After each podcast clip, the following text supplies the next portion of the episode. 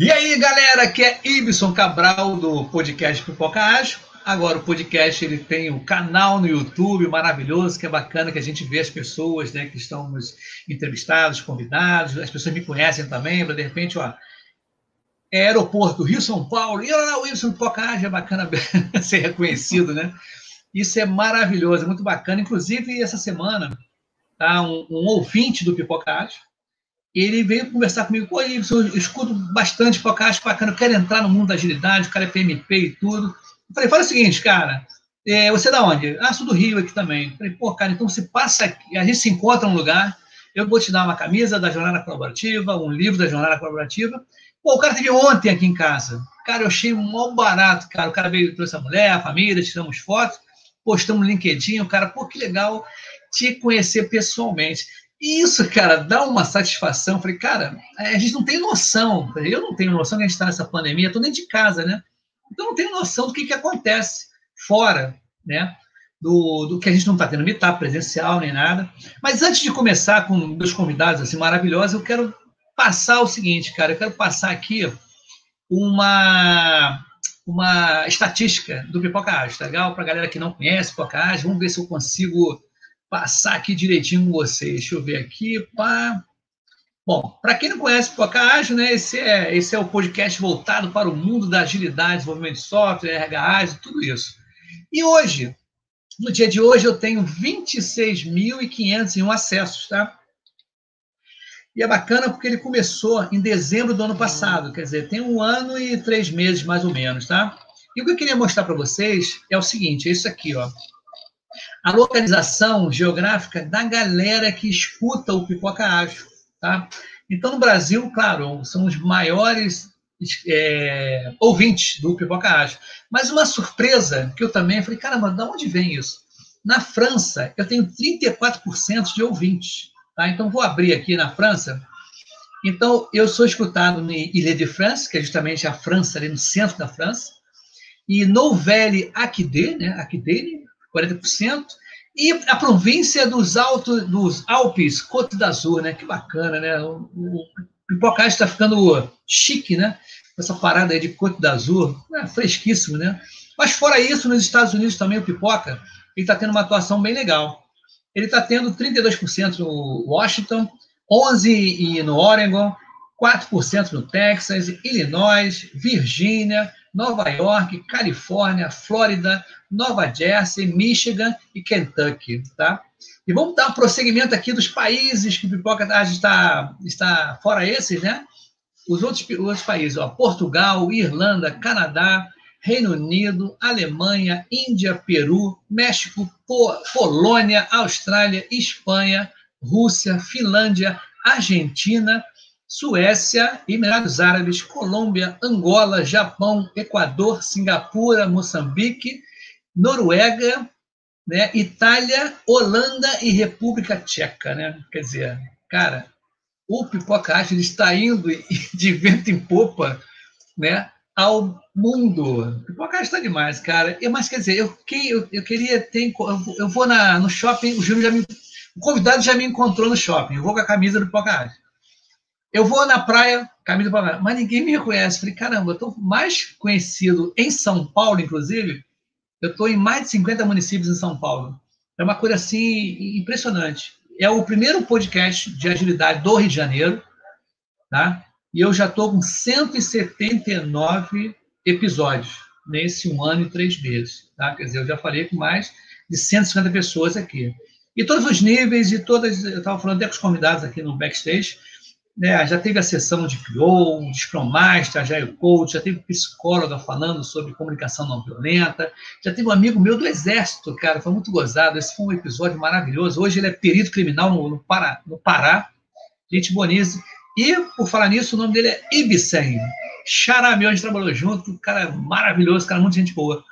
E o que, que acontece? Agora, acho que é o segundo episódio ele vai falar sobre um assunto que é muito importante, que é a qualidade de software, qualidade de entrega de, de produto. Então, hoje a gente vai falar o perfil do que há nesse mundo de agilidade, tá? nesse mundo novo, né? nessa quebra de paradigma. Né? Porque eu tô, estou até é, simplesmente até mudando as palavras, que as pessoas estão assim falando muito para de agilista para agilista. Então a gente tem que conquistar espaços novos. Então não vou falar mindset, eu vou falar, poxa, comportamento, as atitudes dentro do trabalho. Eu não vou ficar falando de throughput, de, de time box, aquelas coisas, não. Cara, vamos falar uma coisa que as pessoas entendam para justamente chegar próximo do, do ágil, que achei muito bacana. Então, olha só, chega de lero-lero, de muito merchan aqui do Pipoca. Então, hoje eu tenho duas presenças assim maravilhosas aqui no Pipoca Ágil. Nós temos aqui, adentre ao palco do Pipoca Ágil, o senhor doutor Amauri e o doutor Júlio Rodrigues. Aí, gente! Uhul! Boa noite, gente! Boa noite, Júnior. Boa noite, Ibson. Cara, com tanta coisa internacional, vai ser o mochileiro, o pipoca mochileiro ágil, né? É, mochileiro das galáxias. Boa noite aí, meus amigos. Boa noite, eu Fiquei até preocupado em saber em que língua eu vou ter que falar, cara. Não, o Maurício já estava ali, pô, tirando, né? Não, já estava pensando aqui as línguas que eu falo lá, porque. Começar eu... a falar javanês. Né? Javanês. O Júnior sabe que eu falo javanês. Então, já estava ficando preocupado. Mas olha Mas, só, o, o, convidados, né? Então, o que, que acontece? O Mauri, ele é diretor da ILEB, e nós temos aqui o Júnior, né, que é o head de operações, o pessoal que manda de agilidade a beça. A gente estava conversando justamente antes de você chegar, Júnior, como é que ele te conheceu, como é que foi a indicação. Um abraço para o doutor Wagner Dumont, muito bacana ele, um cara com vozeirão, né? A voz de impostada, parece até um galã de filme triste, né? Muito bom. Mas é isso aí, cara. Eu acho que a gente tem que bater um papo bem descontraído. Tá? A ideia do Pipocádio é justamente essa, Mauri e Júnior. Júnior já veio aqui, acho que é a terceira ou quarta vez. Quarta vez, Ele vem, né? Acho que é a quarta vez, ele fez o segundo episódio. Acho que foi o segundo ou terceiro episódio tá? do Pipoca Ágil. Mas a Mauri é isso, cara. Como é que está o perfil do que há nesse mundo ágil? Como é que você está? Que a gente vem de uma. Só deixa eu fazer também aqui um jabazinho rápido. Sim, claro. Só para falar quem é a ILEB. Nós somos uma empresa de tecnologia especializada em qualidade. Então, nós estamos em quatro continentes. Infelizmente, nesses quatro continentes só se fala inglês. não, não, ninguém fala javanês para eu poder me destacar, entendeu? Mas não tem problema. E você perguntando como é que está o mundo ágil, como é que está o que é ágil. Eu queria começar com uma historinha. Posso contar uma historinha minha? À vontade. Claro, o... Aqui o episódio é seu. Como é, é, que eu tive, como é que eu tive contato com a Agile, com, com o QA primeiro? Tá certo? Eu sempre fui desenvolvedor, meu primeiro emprego de tecnologia ainda tinha que perfurar cartão. Então, minha primeira semana no meu primeiro emprego, o gerente me chama na sala dele, só eu e ele. Eu falei, puxa vida, que beleza, vou ligar logo um elogio. Aí ele perguntou para mim assim: Você que está fazendo aquele programa tal, tal, tal? Eu falei, sou eu mesmo. Pode falar um nome feio? Pode. Ele vira assim: Puta que pariu, tu já compilou esse programa cinco vezes. Eu falei, daí, porra. Cara, tu não sabe que a gente não tem máquina? Imagina se para compilar você já fez cinco vezes, quando for executar vai dar 10, 20. A gente não tem recurso de máquina.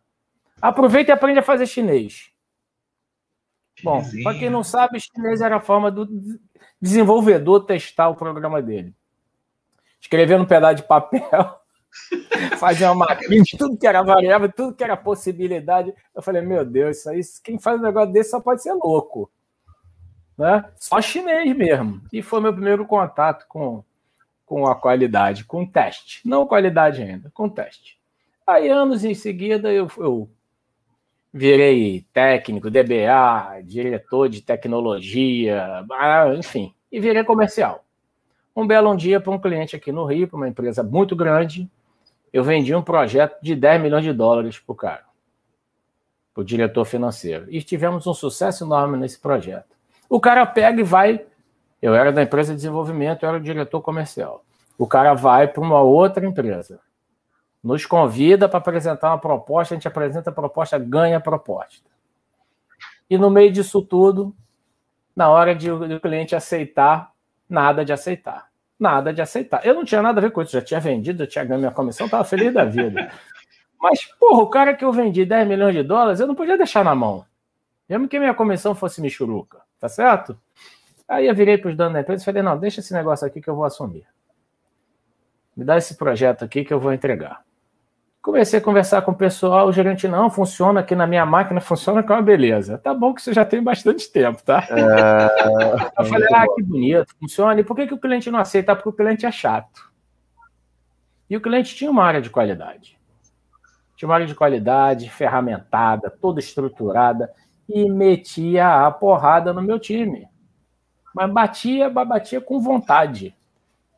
Aí eu falei pro pessoal, tudo bem, eu vou assumir o projeto, mas uma coisa eu vou fazer primeiro. Eu vou passar por uma bateria de teste aqui, chamar o especialista. Aí chamei o, o Ricardo Cristalli, que você conheceu, que agora mora em Portugal.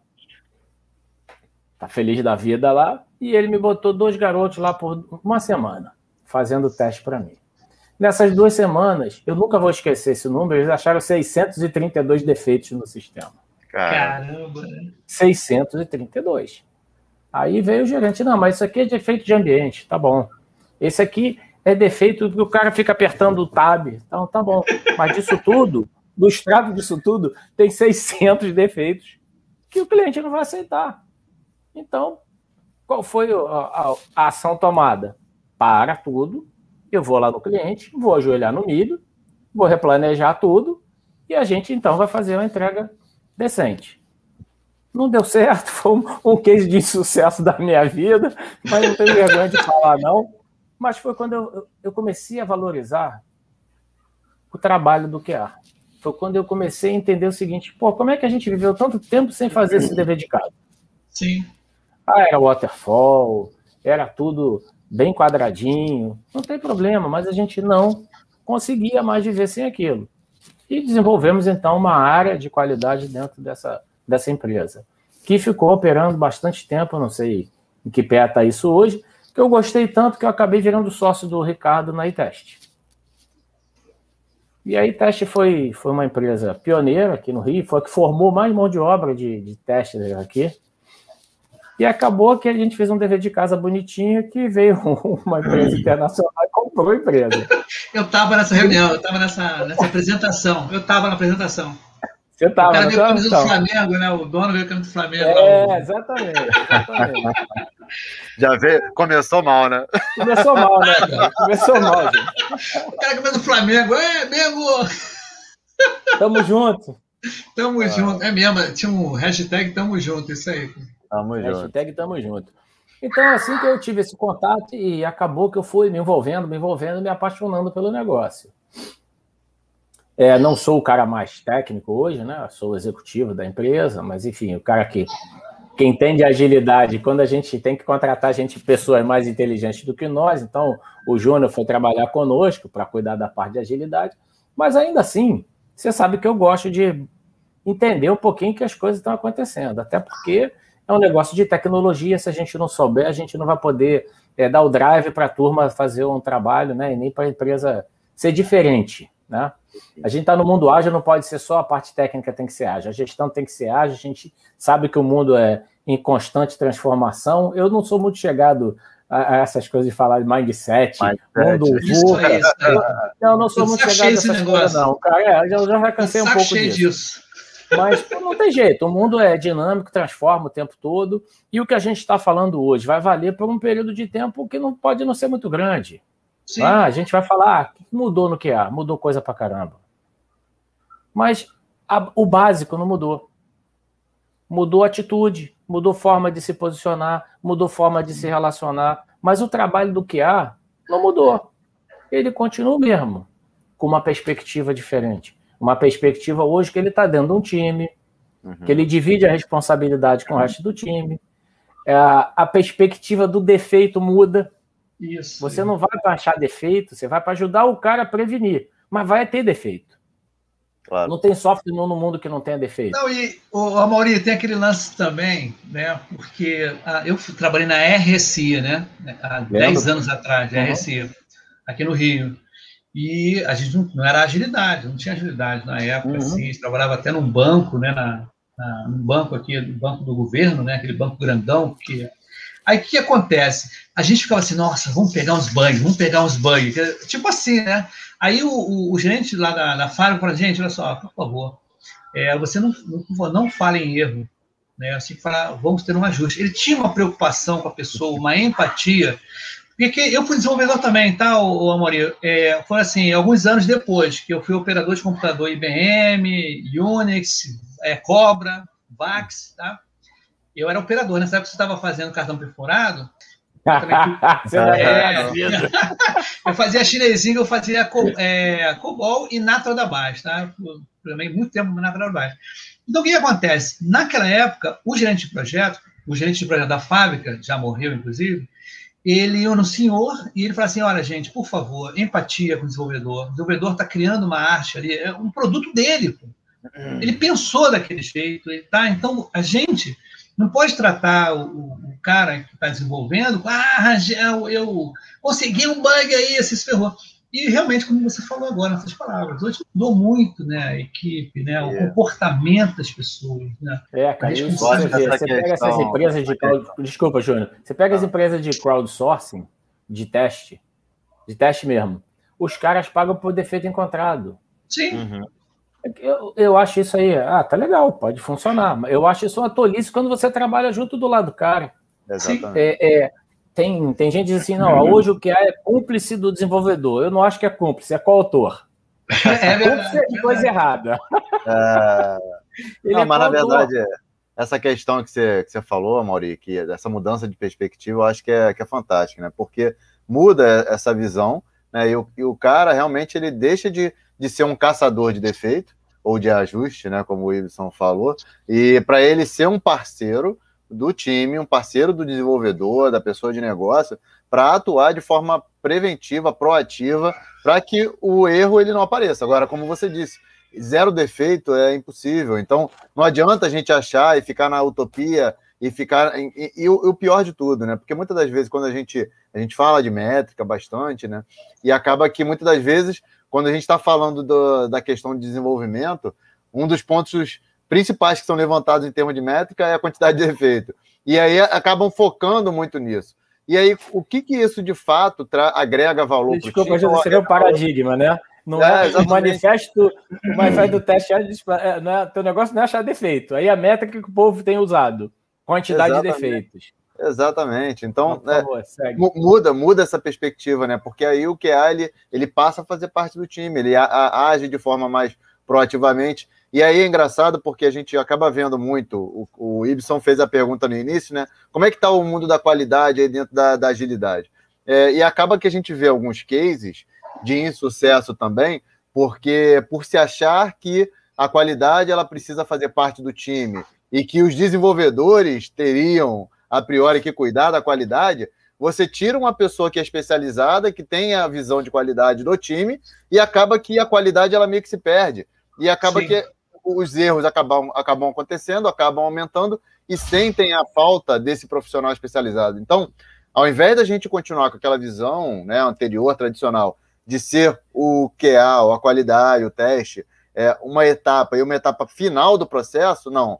Passa a fazer parte, mas ele não pode é, ser é, incorporado no sentido de não existir essa figura do QA. Porque o cara é especialista, o cara está ali para é, monitorar não simplesmente a questão do defeito, fazer teste, mas é para ele estabelecer padrões, estabelecer processo, cuidar da qualidade do início. E lá no início, uma coisa que, né, que você, a gente fala muito no, na Eleb, enfim, que é a questão do risco do projeto e do produto. Né?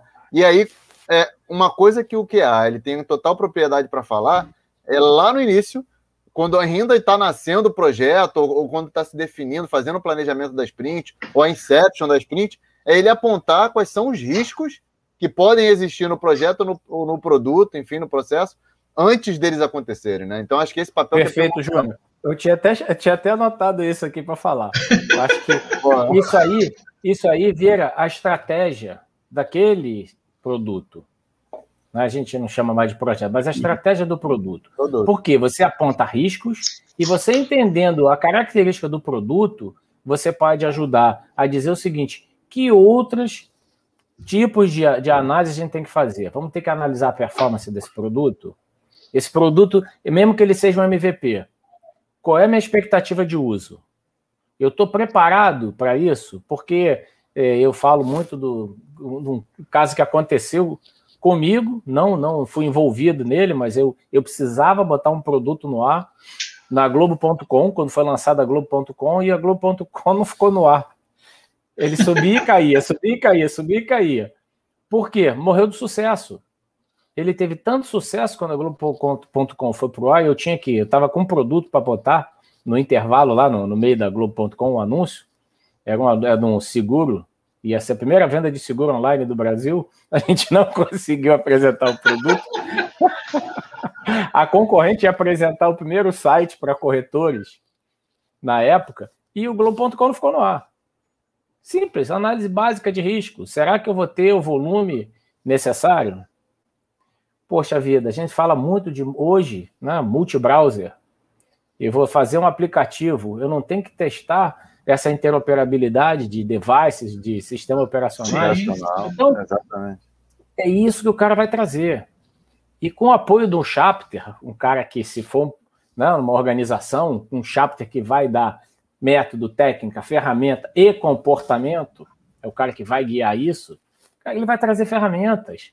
Hoje, a gente tem trazido para o Brasil ferramentas de farma de device, cara, você testar trocentos mil devices, trocentos mil eh, sistemas operacionais para aquele teu aplicativo. Pô, a gente vai fazer, uma, vai botar um produto, não sabe se tem a performance adequada, cara, vai passar vergonha se, se tiver.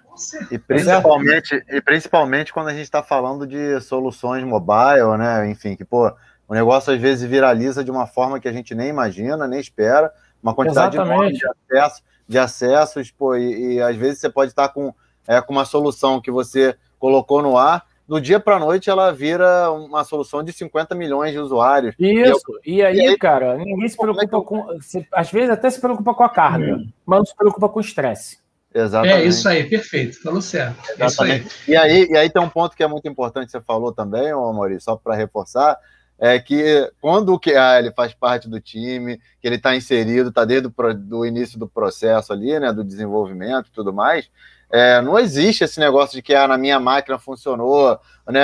E aí, é, um, um, negócio que você falou ah, de multi-browser e tal, pô, aí o cara tá na máquina dele, né? O desenvolvedor tá na máquina dele, que tem um browser só, e o cara foi, só desenvolveu, testou em um browser só, e não fez toda essa análise, e que talvez só uma pessoa que tem um olhar né, voltado, focado na qualidade, vai ajudar a identificar isso, né? Então acho que esse papel do QA ele é essencial para que isso aconteça. O que eu acho legal.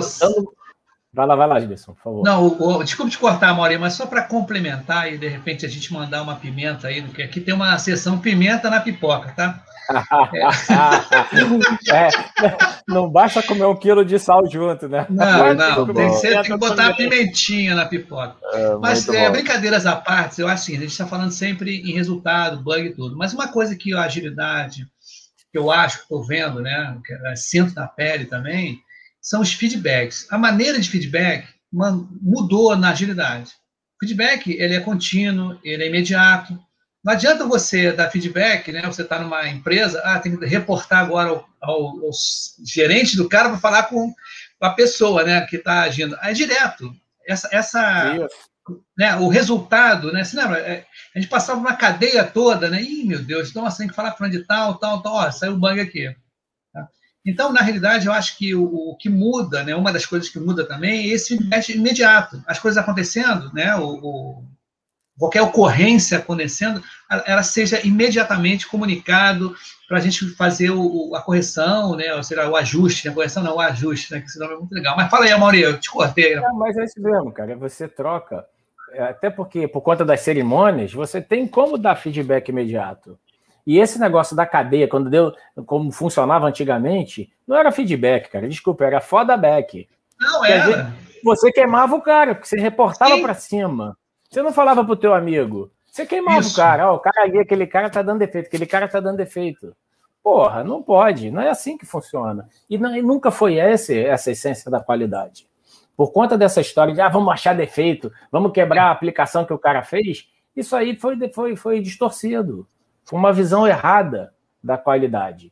Hoje, com o ágil, você tem uma visão um pouco mais, não, um pouco mais não, muito mais é, humana e muito mais de teamwork. Você trabalha Isso. junto, cara. Todo mundo está buscando a mesma coisa. E, e, rebobinando, a gente chegando lá no requisito, Cara, quem é melhor para ficar criando cenário, critério de aceite, que é um cara de qualidade? Ninguém.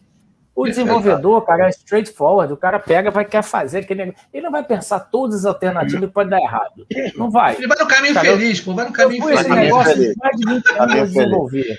E bota uma porrada de tecnologia diferente. Cara, não vai. Não vai. Não vai, não. A, a gente tem uma brincadeira que a gente faz que diz o seguinte: nossos caras de QA são muito criteriosos. Quando é o do outro, quando é do concorrente, eles são chatos. O nosso é criterioso. É verdade, é isso, verdade. Cara. Não adianta. Só o cara criterioso, que teve o treinamento de tester, o cara vai achar esses cenários todos, essas possibilidades todas. Uhum. A gente, a gente já passou por isso, já viu, né? É, uma vez o, fazendo um treinamentozinho, o cara fez, o instrutor falou, agora faz quantos cenários você faz aqui para essa situação? Aí eu fiz, porra, análise combinatória, aí deu 16. O cara falou, não, aqui olha só, mas esse daqui deu 152. Eu falei, porra. Ah, é, porque pensei naquela né? porrada de coisa ao contrário, errada que podia dar. Não, e, porra.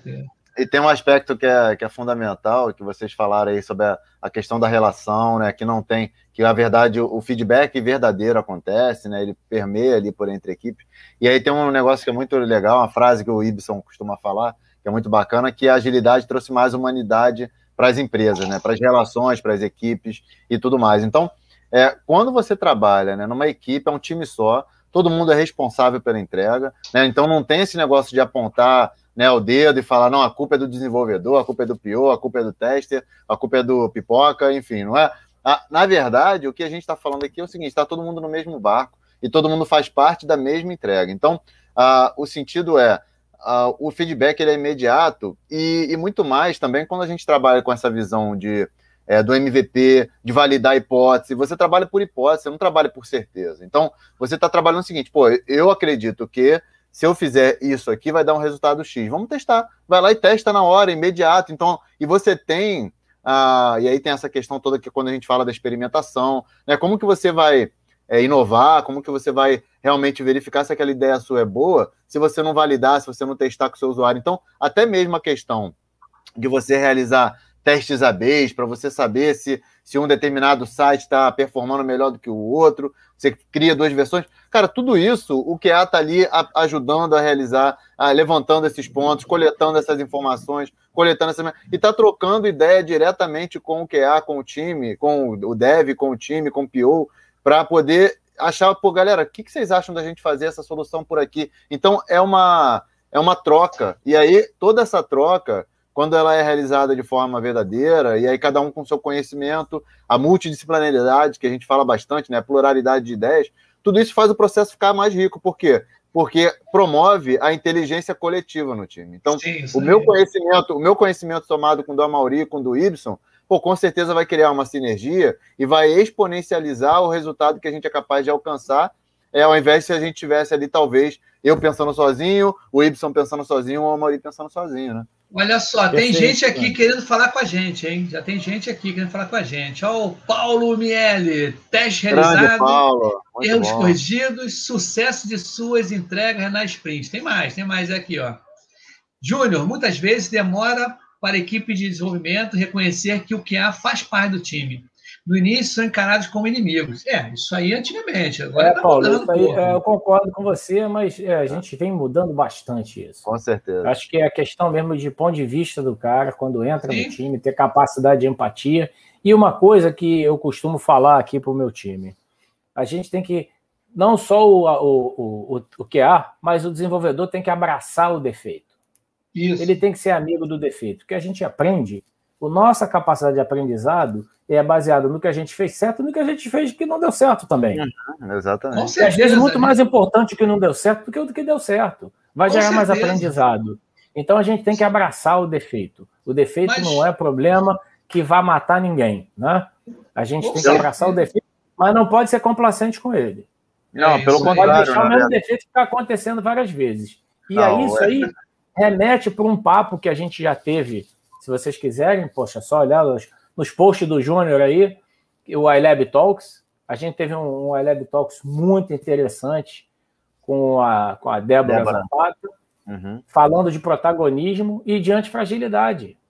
Porque esse conjunto de aprendizado e os caras trabalhando juntos, o desenvolvedor, o PO e o QA, é que vai fazer com que o time se torne antifrágil. Sim. Porque Exato. todo mundo vai apanhar junto e vai aprender junto e vai ficar melhor junto. Porque Exato. também não adianta você ser antifrágil às custas do teu amiguinho do lado, como diria o Muniz. Uma, teu coleguinha. Tem, uma, uma, parada aqui. Que, é o seguinte, tem uma frase, outra frase também, que já disseram aqui para mim, que no, no ágil não tem heróis. Você lembra no Cascata que aparecia um cara do nada e ele consertava Salvador tudo, era o herói. Uhum, exatamente. Não, exatamente. E, não, é o salvador da pátria, né? E aí, a, quando você está falando essa questão, né, da gente ter, é, não ter esse herói dentro do time, não ter. É, por quê? Porque o resultado ele é conjunto, o resultado é do time, né? Não é alguém que está sendo colocado ali em evidência. Então, a, e aí o Amori falou muito bem, né? Não adianta você ser antifrágil às custas da fragilidade do outro. Então, você está melhorando é, de forma contínua. E o, e o melhor, né? Quando você. Em qualquer situação, a gente sempre ganha tanto quando você perde quando você ganha, na verdade. Quando você erra é quando você acerta. Por quê? Quando você, quando o Mauri falou agora, né? Quando você erra, a oportunidade de aprendizado que aquilo ali te gera é gigantesco. Tanto que, né, quando, a gente, quando tem investidores, quando vão entrevistar algum startupeiro, algum, né, algum, empre, algum empreendedor que está tá investindo ou está né, tá, tá lançando uma startup, se o cara, se o cara nunca cometeu nenhum erro, não, só tive sucesso, minhas startups todas deram certo, o cara vai olhar para ele e falar: hum, não vai investir nesse cara nunca, ele vai investir naquele ali que quebrou a cara duas, três vezes, por quê? Porque ele já aprendeu. Né? E aí a, a maioria até conta uma história, né, Mauri, da, do MBA caro lá que o cara fez, né? Conta essa história. Exatamente, aí. de 80 milhões de dólares. O cara deu um prejuízo na Ford, um diretor, e aí, numa reunião de board, falou assim: não, tem que mandar esse cara embora. Aí o Henry Ford disse: como é que eu vou mandar um cara que pô, fez um MBA de 80 milhões de dólares? Não posso mandar embora. Esse cara sabe tudo que não pode fazer. Exatamente. Esse não vai errar nunca mais. Mas é, é, tem um negócio que é legal, que o, que o pessoal ainda não se deu conta, que é o principal risco que se corre quando você assume uma hipótese. Não é o teu software. Você está indo botando tua cara na rua, tua ideia, o software é o meio. Então, se alguém tem que morrer de medo, é o cara do negócio que está se, se, botando aquela hipótese na rua. E ele não está com medo, porra. Ele está correndo aquele risco. A hipótese é a pior coisa que pode furar, mas o cara está lá para desistir, para escalar ou para pivotar. Então, o software, como meio, cara, a gente não tem que ter vergonha de fazer uma coisa que não deu certo. A gente com tem que certeza. ter porra, coragem de abraçar o defeito, entender que aquilo é um processo de melhoria contínua, a vida da gente é isso também. E que, porra, se a gente não olhar para o defeito, a gente não vai para frente. E outra coisa, é, não vai ter software nunca, eu também falo isso direto, sem defeito. Não tem nenhum. Então, imagina se você vai pegar um qualquer software da, da Microsoft se não tem defeito, da Google. Claro que tem. Agora, qual é o papel do que há nisso? Mostrar o risco mostrar que a gente sabe o que vai acontecer com aquele produto que a gente está botando na produção. Eu tenho uma amiga que ela lançou uma startup e eu ficava brincando com ela é, de, de, livro eletrônico. É uma gracinha. Nextale, vocês, quem tem filho aí, adolescente, procurem ver, muito legal. É uma graça o produto dela, mas tinha defeito pra caramba. E eu dizia para ela, cara, não bota esse produto com tanto defeito no ar. E ela me dizia, ah, você não entende nada, eu sou startup. Meus clientes entendem que eu sou startup e aceitam que meu produto tem defeito. Aí eu falei, tá legal, isso é muito bonito quando você não tem cliente. Você isso tem cinco aí. caras. Aí os cinco caras vão falar contigo no telefone. O que, que aconteceu com a pandemia? O produto dela passou a ser um, um fator de diferenciação nas escolas. Porra, eu tenho, eu tenho coisa eletrônica, eu tenho isso, tenho aquilo. Cara, começou a chover pedido. Aí outro dia ela tá falando assim comigo, porra, seu desgraçado. Arrugou a praga, né? Dizendo que eu não devia ter defeito. Tá uma porrada de gente me ligando, reclamando que tá com bug. Eu falei, porra. Não, mas é, mas é isso, né, Mauri? É, é, o constante estado beta, na verdade, né? Você sempre é saber que o seu produto isso, pode cara. melhorar. Exatamente, você está no beta, mas tem que funcionar, porra. Tem que funcionar, claro, não adianta. O né? mínimo produto tem que ser um produto que funcione. Ele é mínimo, Sim, mas tem que funcionar. Tem uma, tem uma frase ser queijo suíço. Exatamente. Tem uma frase que eu acho mais... que é do, do, Red, do Red Racing, que eu acho que ele fala que é se você lançou o seu produto e você não, não teve. sentiu vergonha. É, o seu MVP, e você não sentiu vergonha dele, você não está fazendo o seu trabalho direito, né? ó, tem Demorou mais gente aqui perguntando, ó. Mauri, tem mais gente aqui, ó. O Júlio César, esse aqui vai vir aqui no Pipoca Ágil. Ele é um ouvinte do Pipoca Ágil. Ele está entrando no mundo da agilidade, tá? Aí a pergunta dele: como está o processo de capacitação dos times de QA no Brasil? Muitas Legal, pessoas Júlio. acham. Já li, muitas já li. Deixa comigo, Deixa comigo. Tem duas coisas na pergunta dele. Deixa a pergunta aí, não tira, não.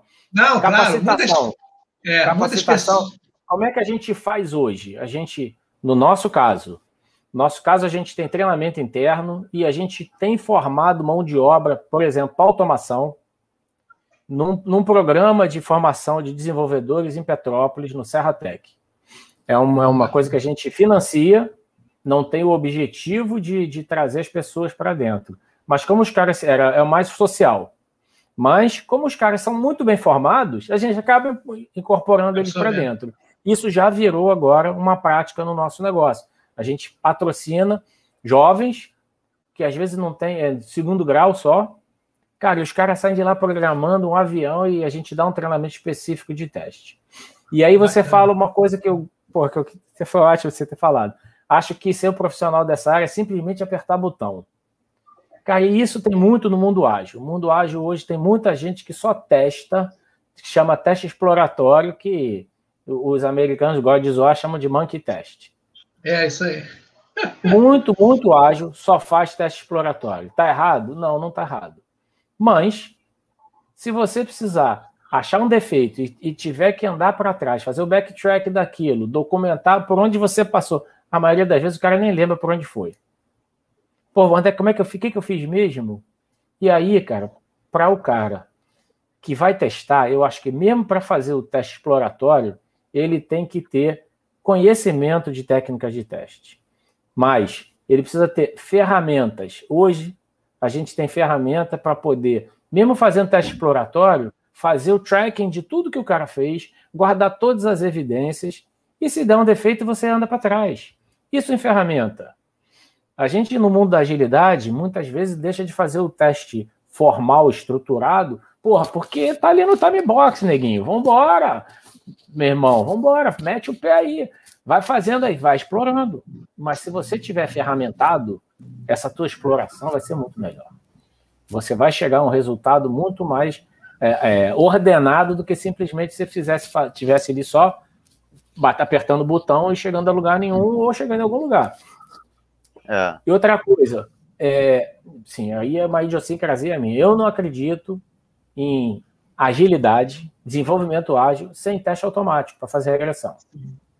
Se você está fazendo incremento de produto com frequência, Cara, como é que você vai garantir que tava, tudo está íntegro? Não dá. Eu não acredito. Daí, cara, que a gente tem que ter também ferramentas para poder automatizar. Ah, a gente vai escrever script? Vamos escrever script. Mas como é que a gente escreve um script que seja manutenível, igual o teu código?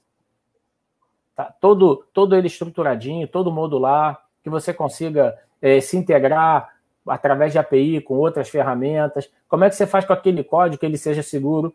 Então você tem que fazer uma coisa muito ordenadinha. Não pode sair fazendo, ah, vamos fazer, a gente faz um teste aqui, escreve um código, o script tá bom. Entra aquele cara que escreveu o script, saiu, entra outro, não consegue manter aqui na, ah, não. Que a gente sabe, né? Desenvolvedor detesta fazer manutenção. É. Prefere escrever é, tudo do zero de novo. Ah, não, não, não, vamos é escrever do zero. Eu, e aí você pega o script, às vezes tá, até tá razoável, não tá mal escrito. O cara, não, não, tem que reescrever. Aí vai lá, reescreve o script. e não tem padrão de escrita, não tem, não tem padrão de integração, não tem nada. Enfim, essas coisas são muito importantes que a gente tem, tem que fazer no, no, no teste ágil. Não, eu, penso é, é, eu penso o seguinte, porque é, quando a gente tem essa visão, essa, essa pergunta dele foi muito boa, e aí a tua explicação, acho que abre aqui a gente analisar algumas possibilidades. Por quê? É, hoje, no mercado, a gente vem falando cada vez mais de um profissional de QA híbrido, né? Um cara que consiga fazer teste manual e o cara que também consiga fazer teste automatizado. E aí, se você, do jeito que ele colocou a pergunta, né, apertador de botão, é, eu, eu, penso o seguinte: acaba que o cara, ele, se ele fosse, se ele tivesse esse tipo de comportamento, ele acaba se limitando, ele acaba sendo um testador somente, e não um profissional de QA. Um cara que entenda, como você disse, de fazer todo o tracking, de ter isso documentado, de estabelecer um processo, um padrão, de o cara poder realmente utilizar aquilo ali para ele poder é, aplicar em outras frentes que ele venha a, a, testar ou venha, ou venha cuidar da qualidade, seja naquele projeto ou em outro produto que ele vá, que ele vá trabalhar. Então, e aí tem essa questão que você falou do, da automação e do, do manual. Então, quando a gente está falando hoje, para o cara poder ser né, polivalente, o cara conseguir atacar em vários times, em várias frentes, o cara ele precisa ter conhecimento mais amplo. Então ele não pode ser somente um apertador de botão, ele precisa conhecer sim é, de teste manual, funcional, conhecer de processos e padrões de qualidade e também conhecer de script. Agora, claro que é, ele vai ter, um, dependendo da formação dele, da experiência, enfim, ele vai ter um, um, né, uma pegada um pouco mais para automação ou uma pegada um pouco mais para manual, mas é um cara que ele consegue se virar e que ele vai conseguir apoiar o time, seja em qual frente que ele esteja atuando. Então, eu acho que você olhar somente de uma perspectiva de, de ser um apertador de botão, ou de só automatizar, ou de só fazer. É, eu acho que acaba você limitando muito. Então, hoje no mercado, cada vez mais a gente fala isso, né? De ter um profissional de um QA com perfil híbrido, que isso vai te dar uma capacidade de atuação muito maior do que se você estiver atacando somente uma das frentes. Né? Ó, tem mais pergunta, hein? Tem mais pergunta, Maria. Aqui, só, só para fechar assim, opa. Ah, lá. desculpa, vai lá, vai lá, vai lá. Só fecha essa. Fecha eu, aí. Eu, eu, entendo que ele falou assim: tem pessoas que acham que o QA é só apertar botão. Cara, se você está num lugar que o cara acha que o QA é só apertar botão, não trabalha para ele. Vai, vai, arruma outro lugar para trabalhar, não trabalha para esse cara. Esse cara, porra, não, o software dele não vai prestar. Não vai, cara, não vai não. Não, o cara está completamente fora do mundo. O, o negócio é. dele não vai dar certo, o software dele não vai dar certo. Sai de perto. Não fica, não fica nem fica longe desse cara. E outra coisa, que é muito interessante que o Júnior falou, que, é, que a gente vem, vem experimentando muito no mercado, que é a mudança do perfil do tester. Essa questão do tester híbrido, do cara ter que saber tudo, ela é interessantíssima, porque não vai saber. Tem gente que é muito boa de teste, de teste manual, que entende todas as técnicas de teste, que não são poucas. O cara que sabe olhar um requisito e criar cenário em cima daquilo. O cara que sabe fazer, é, é, entender o que é uma classe de equivalência, o que, que é valor limítrofe, criar técnicas, sabe ferramentas, sabe tudo mais, não vai saber automatizar. Não vai. Então, vai ter mundo para os dois? Eu acredito que sim. Mas o que, que a gente está fazendo hoje? Nós, como empresa, aqui eu e o Jona, a gente está trazendo ferramentas para agregar nos times ágeis, que são ferramentas no code. Não é low hum, code, Legal. não. No code para automação. Então, são Bacana. ferramentas baseadas em inteligência artificial que o cara que sabe fazer teste vai ficar encantado que ele vai montar um teste como se fosse manual, só que vai, Bom, vai ter um script que vai executar. É. Então isso vai dar, é, é, que nem curva S de produto. Verdade, né? Uhum. O cara está na descendente, aí você vem com uma mudança e ele volta de novo, uma outra, outra barriga de crescimento. Isso vai dar um, um, um estado novo para os caras de, de teste manual. E muito interessante isso. Isso é uma mudança de paradigma, porque ninguém vai ser é, combi shape, cara. Nenhum, nenhum profissional vai ser combi shape. O americano fala muito, ah, não, você tem que saber isso, isso, isso, isso, isso. Eu trabalho com americano há mais de, mais, sei lá, uns 30 anos. Eu nunca vi lugar que tenha mais especialista. Os caras que são especialistas são bons, mas não tem nenhum generalista, não. Não tem mesmo. E outra coisa, projeto, que é tempo do, do mais lá do PMP, que, que eu me formei PMP, projeto para isso tinha que ter 50 pessoas, senão não era projeto. Porra, para gente aqui, 50 pessoas é para construir um, um navio. Não, com certeza, dois Titanic, né? Um atrás do outro. Então, é, tem essa diferença. Não, o, o, o profissional vai ser é, T-shape, pode ser, ele pode ser M-shape, pode ser. Agora, o cara que é o combi-shape, que tem várias, vários conhecimentos, muito difícil, muito difícil. Beleza, então, tem mais, ó, tem mais aqui, ó, Maurício. Hoje eu posso afirmar que a presença do QA na equipe é fundamental e a equipe de desenvolvimento vem entendendo a importância, já estão cobrando a presença do QA para a realização dos testes, garantindo suas entregas. Perfeito, Paulo Miele, um cara... Paulo Miele, desde que isso não seja, desde que isso não seja para tirar da reta, tá perfeito. Ah, tá, com certeza. Fazer parte da equipe, né? Consciente. Pô, show de bola. É. Ah, de novo, ele falando, a ah, Mauri, qual o framework que você está sendo, que está sendo utilizado no, nos testes automatizados? Cara, a gente, também, a né? gente desenvolveu um, um, framework proprietário usando é, Selenium e Appium. Appium para o móvel, Selenium para a web. E esse framework nós construímos e, enfim, ele é um framework todo open source, com integração com ferramenta de, de gestão de teste, integração com ferramenta de gestão de defeito, com integração com Jenkins para fazer é, integração contínua e, e, DevOps. Então, a gente tem um, um arcabouço todo que nós construímos. Agora, a gente está trazendo umas ferramentas novas. Não, não vou dar spoiler ainda, não, que a gente vai é, lançar deixa, isso deixa, até o final deixa... desse mês um conjunto de ferramentas novas, especialmente para a gente fazer teste é, automatizado. E essas ferramentas são no-code. Mas são ferramentas que você vai ter que comprar licença. No ah. caso do, do framework da gente, você não precisa comprar licença, porque é tudo baseado em open source. Tá? Mas uma coisa interessante: tudo que é, por exemplo, você vai fazer a execução, já tem classe para fazer tudo. Classe para fazer integração, classe para guardar evidência. Então, passo a passo, você vai passando cada tela, ele vai marcando. No ponto que você está na tela, você tem um highlight naquela célula. Você tem defeito, abre defeito na ferramenta de defeito para você poder gerenciar. Então, é um framework que é muito interessante. Tem aqui a, a Chia Jaio Coach, né? Muito bom. A Shirley, gente boa, paulista. Muito né? bom, Shirley. Show de muito bola. Maneiro. É, Tá envergonhada? É, Chay. Na Shirley, muito, muito gente boa. Legal. Ó, de novo, o Paulo, Paulo tá mandando brasa, hein? Deixa eu tá complementar o que o, Mauri, o que o Mauri falou rapidinho, né? Questão vai lá, vai lá, vai lá. É muito, muito bacana, porque assim, a gente vê que é, isso foi desenvolvido internamente, pô, e o nosso time está de automação aqui tem, tem voado, tem feito um trabalho muito legal.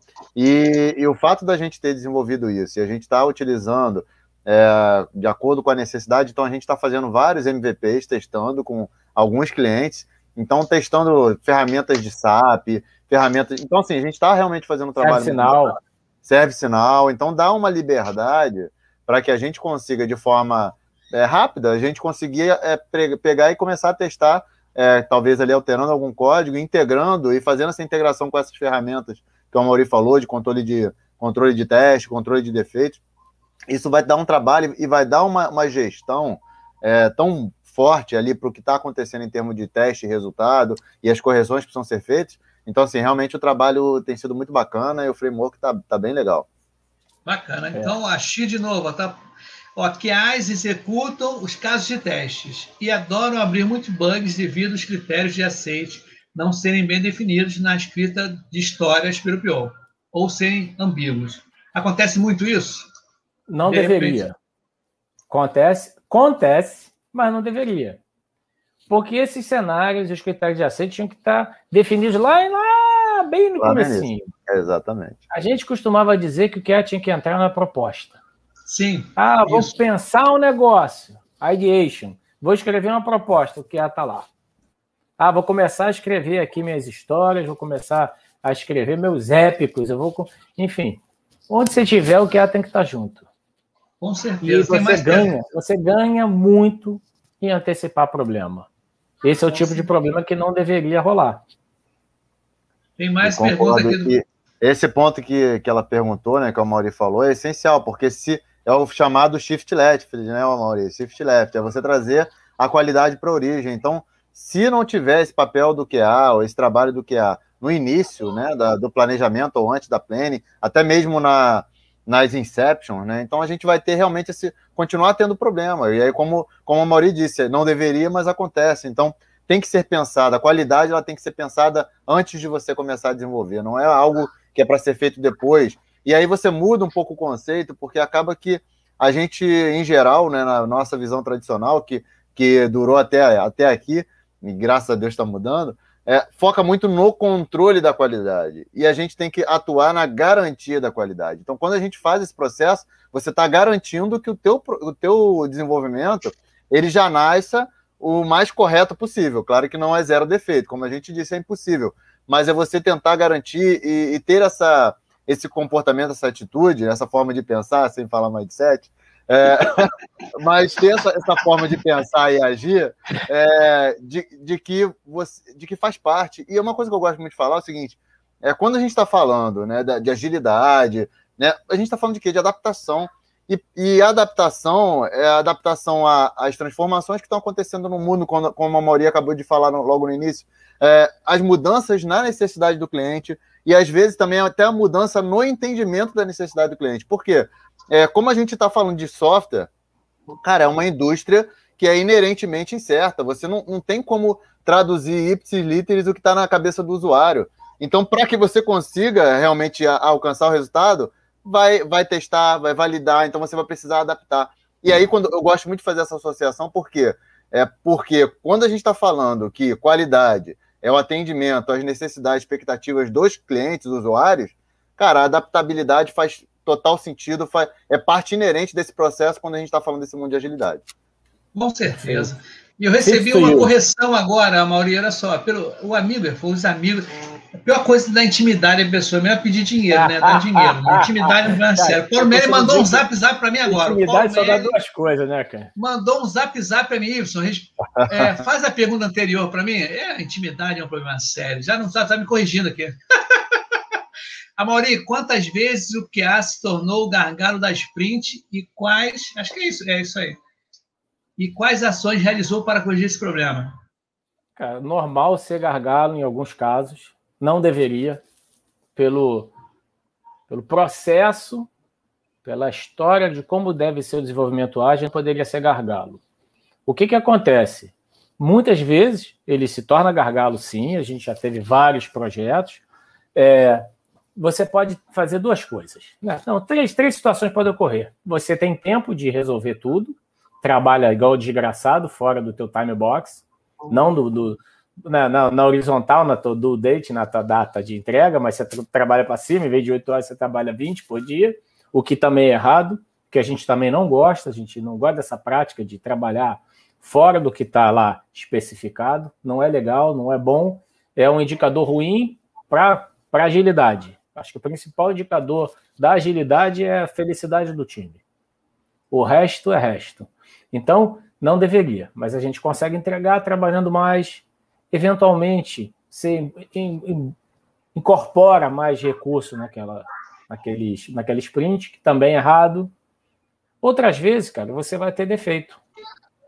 E você vai gerenciar esse defeito. É para fazer uma release, vai botar no ar? Então eu consigo subir com esse defeito? Eu, esse é o grande barato do QA. Eu consigo subir com um defeito que eu sei que existe no software. Se eu estou com defeito numa rotina mensal e eu estou no começo do mês, essa rotina só vai rodar no final do mês, cara, será que eu consigo esperar? Ninguém vai apertar aquele botão. Se apertar, eu tenho contorno para aquilo? Então, essa é a segunda coisa. A terceira é virar débito técnico e voltar depois. Não tem jeito, replaneja. Mas não é para ser desse jeito. Acontece, acontece muito, mas não é o legal. Não é o que é que, que tá no livrinho lá do, do velhinho. E, e, e, outra coisa, né, que é o que o Amori falou da questão da, da felicidade do time, né? É, quando a gente está falando da agilidade, a gente está falando de manter um ritmo sustentável. Então não adianta nada o cara trabalhar um dia, dois dias, três dias, 12, 13, 14 horas Quanto, quanto, quanta gente que o burnout a gente. É, é burna, burnout, burnout, burnout. Burnout a gente tem visto aí. Burnout, Cara, demais. Demais, demais. Por causa disso. Porque, principalmente agora, nesse período aí de, de, né, de remoto, onde não tem mais a questão ali do, do horário que você tem que ir para casa, pegar ônibus ou pegar carro para ir para casa, então fica meio que sem limite. Então o cara fica trabalhando, começa a trabalhar 8, 9 horas da manhã, vai até 10, 11 horas da noite, cara. Então, assim, isso não é saudável, não é sustentável e, e acaba que você não vai entregar com a mesma qualidade. Você vai, vai entregar, talvez, você vai fazer muita coisa num dia, mas no outro você vai estar estourado, não vai conseguir produzir da mesma forma. Então acaba que a gente é, começa a ver muita variabilidade na velocidade do time. Por quê? Porque o cara se estopora num dia, no outro dia ele não consegue trabalhar do mesmo jeito, não é sustentável. Então, é, não adianta querer fazer desse jeito porque não vai dar certo e a qualidade vai cair. Interessante, Maria. Antigamente, quando era cooperativa, assim, naquele momento de cooperativas, né? não tinha PJ, só cooperativas. Eu fui em vários, eu, eu fui num banco americano. Tá? Primeira entrevista que eu fui lá fazer com um cara, você pode fazer hora extra? Eu falei, caramba, já vou entrar na hora extra. Quer dizer, o negócio. Só rola hora extra. É, é direto é, as pessoas. Que porra de planejamento é esse, né, cara? Você pode fazer hora extra. Você tá planejando que hora extra. Você contrata mais gente, maldito. Fica mais barato. Pô, Olha é só, barato. Você não paga, não, paga, não paga adicional noturno. A parada é Por isso seguinte, que os caras gostavam de PJ. perfeito, perfeito. E, a, e, o grande barato também era só, o, o nosso amigo aqui, o Paulo Mendes, mandou um zap zap para mim e eu mandei errada a pergunta. Não era essa pergunta, não, era outra pergunta. Paulo, só você mesmo, os amigos são para isso mesmo. Aqui, é esse aqui, ó. Incorporando o que há desde o início da plane, acompanhando os testes apartados do desenvolvimento, no final da sprint, o QA tem uma atuação muito mais eficaz. O acompanhamento né, do, do QA, desde o início, como a gente já falou, né? Paulo, beleza, Paulo Miele? Os amigos são fogo, né? Os amigos são muito legais. Ô, Maurício, já teve. Já, Os amigos já, tudo, né, cara? Os inimigos. Não, já lei. teve. Já teve ao contrário. Já teve aqui uma pessoa que veio falar e comecei a falar, aí a pessoa também fazendo um podcast. Ela falou: Não, Ibson, você fala também do seu podcast, fala do pipoca, fala de você também, que não só eu vou falar. Então tá legal, deu liberdade, eu falo também pra cacete. Aí eu tô aqui no comentário: Ibson, fala menos, deixa a garota falar. No comentário aqui. Eu falei, calma, gente. Eu, tô...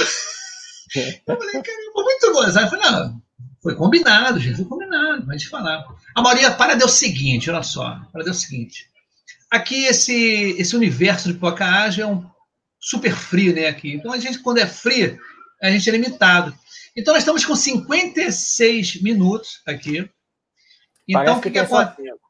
É, isso aí que era isso que eu ia comentar. Tá? Ele, ele mandando uma porção de risada para mim no zap zap. Paulo Miele, vou pagar um show para mim. então, vou fazer o seguinte, a maioria, a gente pode fazer uma outra conversa, como o Júnior sabe, quem vem aqui sempre vem mais de uma vez. O meu WhatsApp, você não tem, mas depois eu vou passar o meu WhatsApp para ti diretamente, se for pelo LinkedIn. Tá? Você tem total liberdade, o Júnior também, para lançamento de produto, qualquer coisa que tiver a fim de fazer aqui, não tem problema nenhum, tá? Aqui quiser trazer mais gente para conversar, tá legal, Maurício? Ah, trazer minha equipe aqui para conversar, contar uns casos, legal, alguma coisa. Com certeza, com certeza. À vontade. Vê que o Pipoca Ágil, ele tem, ele está globalmente, então é interessante, é muito interessante, a gente está sempre divulgando, e essa parte de teste, né? As pessoas às vezes ficam me pedindo, pô, eu quero uma galera de teste. Eu pô, show de bola. Então, caiu que nem uma luva aqui. Então, olha só, eu quero assim, é, vocês agora, né? a Mauri, o Júnior. As últimas palavras finais, diga, comercial, qualquer coisa, pode falar aí. Dá um pitch aí, dá um pitch. Fala, fala, começa você, Júnior. Não, legal. Eu tô. Eu, então vou aproveitar aqui, o, o Ibson, chamar a galera para participar do nosso segundo iLab Talks. Eu até te mandei Sim. o link aí, depois se você conseguir botar na tela. É bit.ly bit, barra iLab Talks, tudo em maiúsculo, 2. iLab Talks 2.